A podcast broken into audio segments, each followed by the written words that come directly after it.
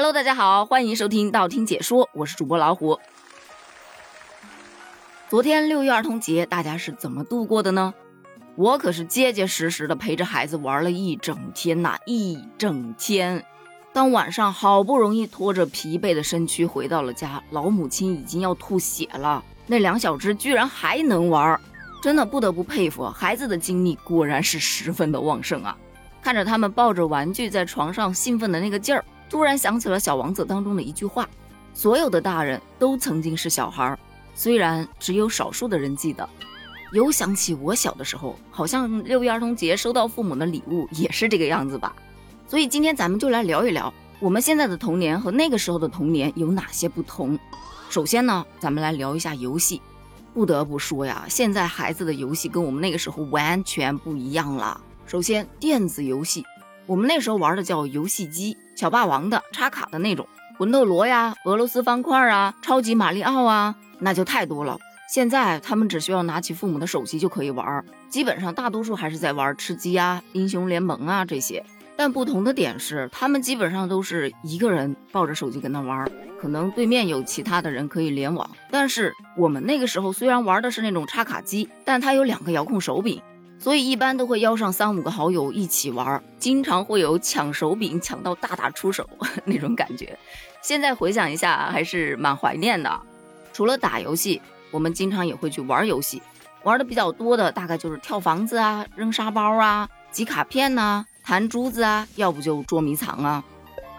但现在的孩子玩游戏基本都在幼儿园，除了幼儿园回到家，基本都跟父母待在一块儿，所以也很少有跟小朋友单独在一起做游戏的状态。而且一般啊，父母都会直接把孩子带到儿童乐园去玩儿，里面孩子虽然很多，但基本都各玩各的，还是以玩里面的玩具以及里面的设备为主。但等孩子稍微大一点的，可能上了小学四五年级，再大一点。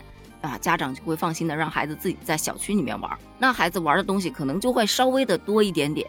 比方说玩吃鸡，这个地方说的吃鸡啊，是拿起那种水弹枪啊，就跟孩子模拟游戏吃鸡里面的那个场景啊，大家互相的 biu biu biu，虽然也很开心，但总感觉游戏的内容还是没有我们那个时候丰富多彩，毕竟还是过于依赖于玩具，也就是说道具了。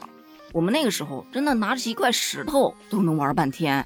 再说一下动画片，现在的动画片相较于我们那个时候看的动画片来说，那画质真的是 高了不是一个档次啊！陪伴着我的孩子成长起来的动画片，大概就是《喜羊羊灰太狼》《熊出没》《汪汪队立大功》《超级飞侠》等等等等的。我那个时候看的基本上都是《黑猫警长》《葫芦娃》《西游记》《哪吒》哦，当然还有《哆啦 A 梦》啊，《美少女战士》啊，以及现在依然还在连载的《名侦探柯南》啊。不列举了，实在是太多太多了。如果都列举出来的话，我估计这期节目做不完了。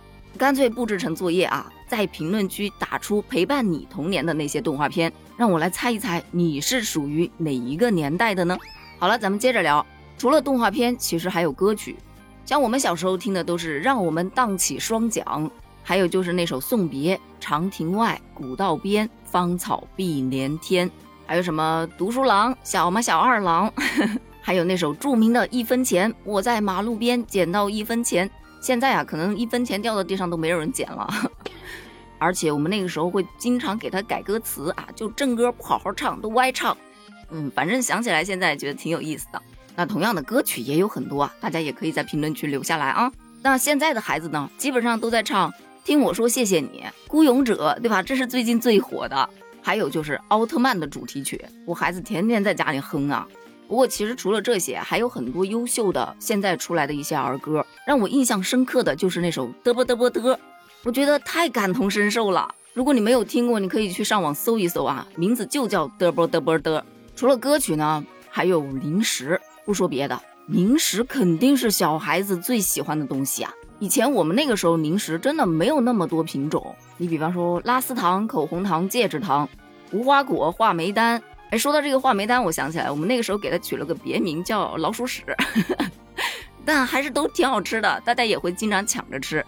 还有那个西瓜泡泡糖，以及一种叫魔鬼糖，那个糖就是吃完了之后你的舌头会变颜色。放在现在，肯定家长不会让孩子吃了，就觉得色素过多嘛。但那个时候真的觉得特别新鲜啊，特别有意思。那说到喝呢，基本上就是渴了累了，来一瓶北冰洋的汽水儿，爽歪歪。夏天啊，买一袋那个一毛钱一袋的冰袋，哇塞，绝了，快活似神仙呐！那现在的孩子呢，基本上吃的喝的零食都是高品质的，这个就真的不好去举例子啊，因为有打广告的嫌疑了。你们直接到超市里面去逛一圈，摸一下你就知道了。包装精美就不说了，价格嘛，它还非常的贵。哦，到这儿我还想起来了，我前两天啊带孩子去买冰棒吃，发现哎，冰袋儿又悄摸的上市了。而且一袋只卖一块钱，比起其他的冰棒随便摸一摸几块钱的，性价比依然是最高的。我买了好几个啊，带着我的孩子一起品尝了一下儿时的味道，感觉呀还真的是有点怀念。聊到这个点，而且前面咱们聊了这么多，我突然想起来一个问题，就是现在我不知道你有没有发现，很多卖儿童用品的商家纷纷开始收割成年人了。最具代表性的当然就是这几天比较火的可达鸭啦。表面上看是买儿童套餐送礼物，他这个礼物不就是为了吸引成年人而出的吗？现在的孩子谁知道可达鸭呀？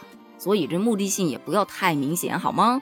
但其实也不仅仅是某德基，你像之前有一个新闻曝光的啊，一个天线宝宝的玩偶卖到了四万五千块钱，你就说哪个小孩会花四万五千块钱去买一个天线宝宝？这明显的就不是卖给小孩子的嘛。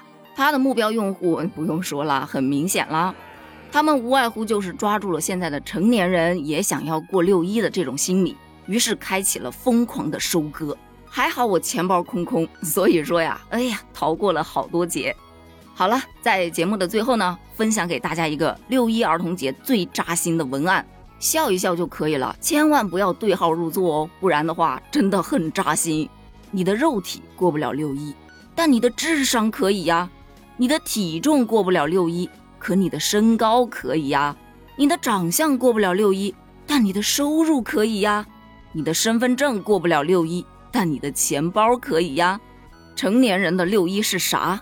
就是用六位数的密码来保护一位数的存款。扎心了吗？好了，今天的节目真的就到这儿了。在这儿呢，再祝各位大朋友、小朋友们，不止儿童节快乐，所有的节日都能快快乐乐。哦，不对。应该说每一天都能快快乐乐，不要忘了在评论区交作业哦，我会去批改的。评论区见，拜拜。